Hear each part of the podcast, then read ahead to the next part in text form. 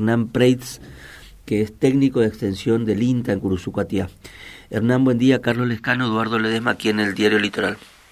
Buen día, buen día. ¿Cómo le va? ¿Puedes contarnos qué pasó?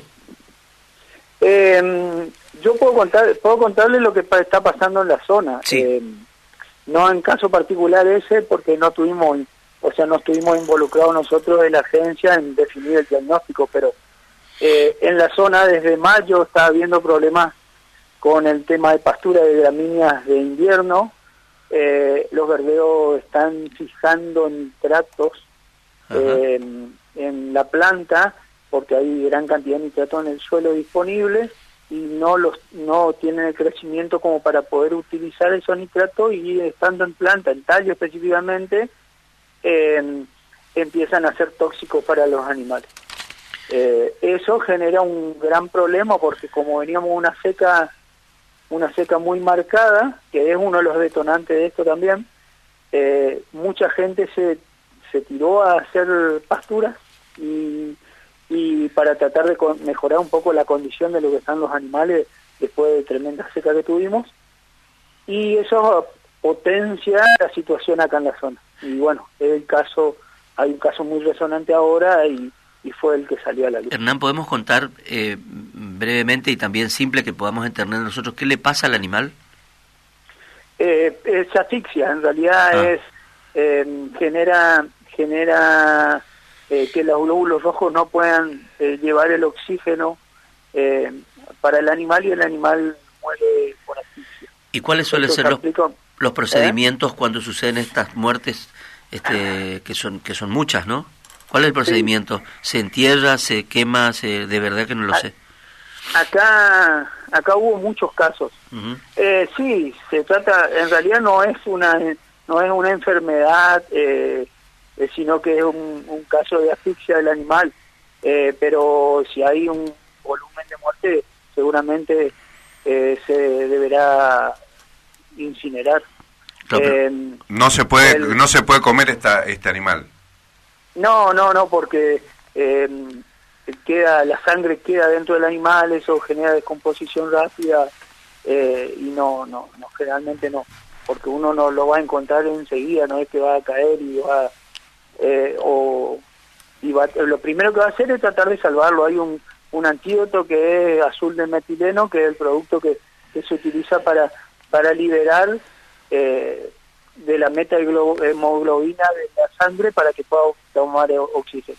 Mm. Si uno logra eso rápidamente, la, la recuperación es muy rápida. Muy Ahora, muy eh, ¿los veterinarios están en condiciones de poder este, advertir que el animal está en ese proceso de enfermedad?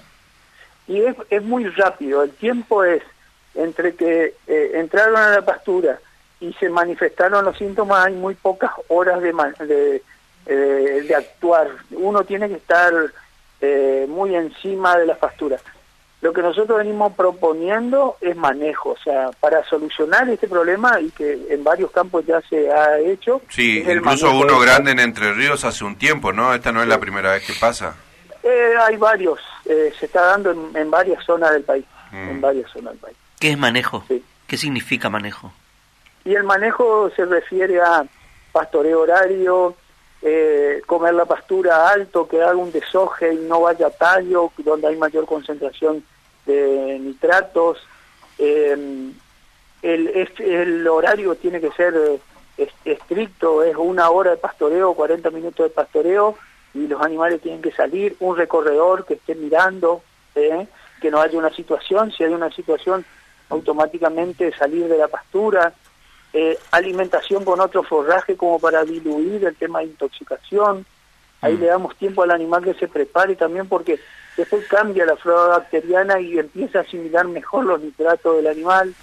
Eh, bueno, hay varios, varios, varios, varios puntos a manejar, pero el tema es el tiempo, el factor tiempo y que el animal no coma tanta cantidad como para generar una intoxicación. Hernán, eh, según lo que se está hablando, este, estamos hablando acá de una pérdida de 24 millones más o menos de este productor, pero de lo que usted nos está diciendo, también estamos hablando de este eh, bueno gente que tiene que estar ahí no eh, y, lo, las vacas en general este corríjame usted en los campos nuestros este, tienen un cuidado más, más laxo, digamos, ¿no? No, no tienen tanta tanto control estricto así como, como propone usted de, de este manejo.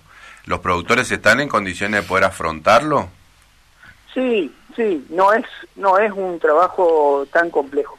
Y cuando un campo realiza pasturas, ya tiene otro manejo diferencial, no es el modelo extensivo, mm. y generalmente tiene gente, porque eso se maneja con, con, con parcelas con alambrado eléctrico, generalmente llevan un cierto pastoreo horario, hay, hay ciertos cuidados que no se tienen en el sistema extensivo.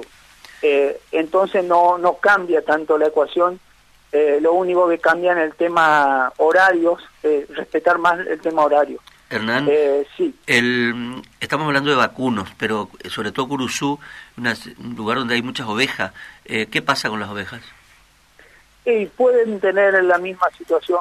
No, no hemos tenido nosotros por la agencia comentarios eh, sobre ovinos, pero puede, puede darse la misma situación. Ahora, es increíble que todo esto es consecuencia de la sequía, ¿no? Vuelvo al comienzo. Sí, el disparador es la sequía la sequía, ¿por qué? Porque en la extrema sequía murió mucha planta, no solamente la parte aérea, sino la radicular. Esas raíces se, se descomponen en el suelo y dejan muchos nutrientes disponibles. Ese, ese nutriente, cuando llueve, queda muy disponible para la planta. No había nada que lo absorba porque no había tapiz vegetal, o sea, no había plantas arriba porque estaba todo muerto. Se pone en la pastura y la pastura absorben todos esos nutrientes y no la pueden procesar. Así que el primer disparador es, el, el, como es la sequía. las fertilizaciones también. Eh, el INTA eh, lleva este registro este, con las últimas lluvias y qué sé yo. ¿Nosotros recuperamos algo de terreno este, húmedo en la provincia?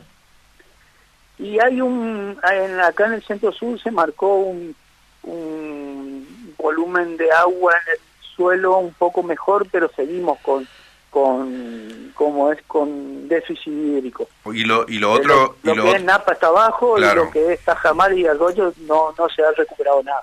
Y lo otro que había marcado con, con, con, con, eh, con bastante precisión el INTA, sobre todo cuando tuvimos el episodio de los fuegos, este sumado a los vientos secos del norte y además la sequía prolongadísima que está sufriendo la provincia, es este bueno la el impacto enorme que iba a tener en la ganadería. Esto este, ya rebotó o todavía seguimos teniendo los efectos de la sequía con pérdida de vientre, con pérdida de, producción? Eh, todavía no terminó esto. Esto no terminó porque terminamos con, o sea, aparecieron algo de ocurrencia de lluvia, pero también por debajo de lo normal, eh, ahora en otoño-invierno, eh, y ya no hay crecimiento de pasto, o sea, estamos en un invierno con la vaca, con la vaca muy, muy flaca eh, y tenemos que pasar ese invierno. Eh, mucho vientre ya se fue y mucho vientre está en muy mala condición. Eso va a repercutir después en la preñez de primavera, por ende en el 25, el 24-25 no vamos a tener ternero tampoco. Es complejo, es muy complejo el, el tema y es más a largo, mediano plazo eh, más que a corto plazo. No es porque llovió vamos a recuperar la situación. Ni siquiera teniendo esta, esta clima templado no se recupera tampoco toda la pastura que necesitamos, digamos. No, no, totalmente. Nosotros ahora ya no se recupera el, campo natural, ya lo que no creció no va a crecer. Eh, pleno pleno invierno no crece el pasto, crece muy poco. Eh, muchas gracias por la comunicación. Gracias por darnos este panorama. Gracias. Hernán Preis, técnico de extensión del INTA Curzucatía.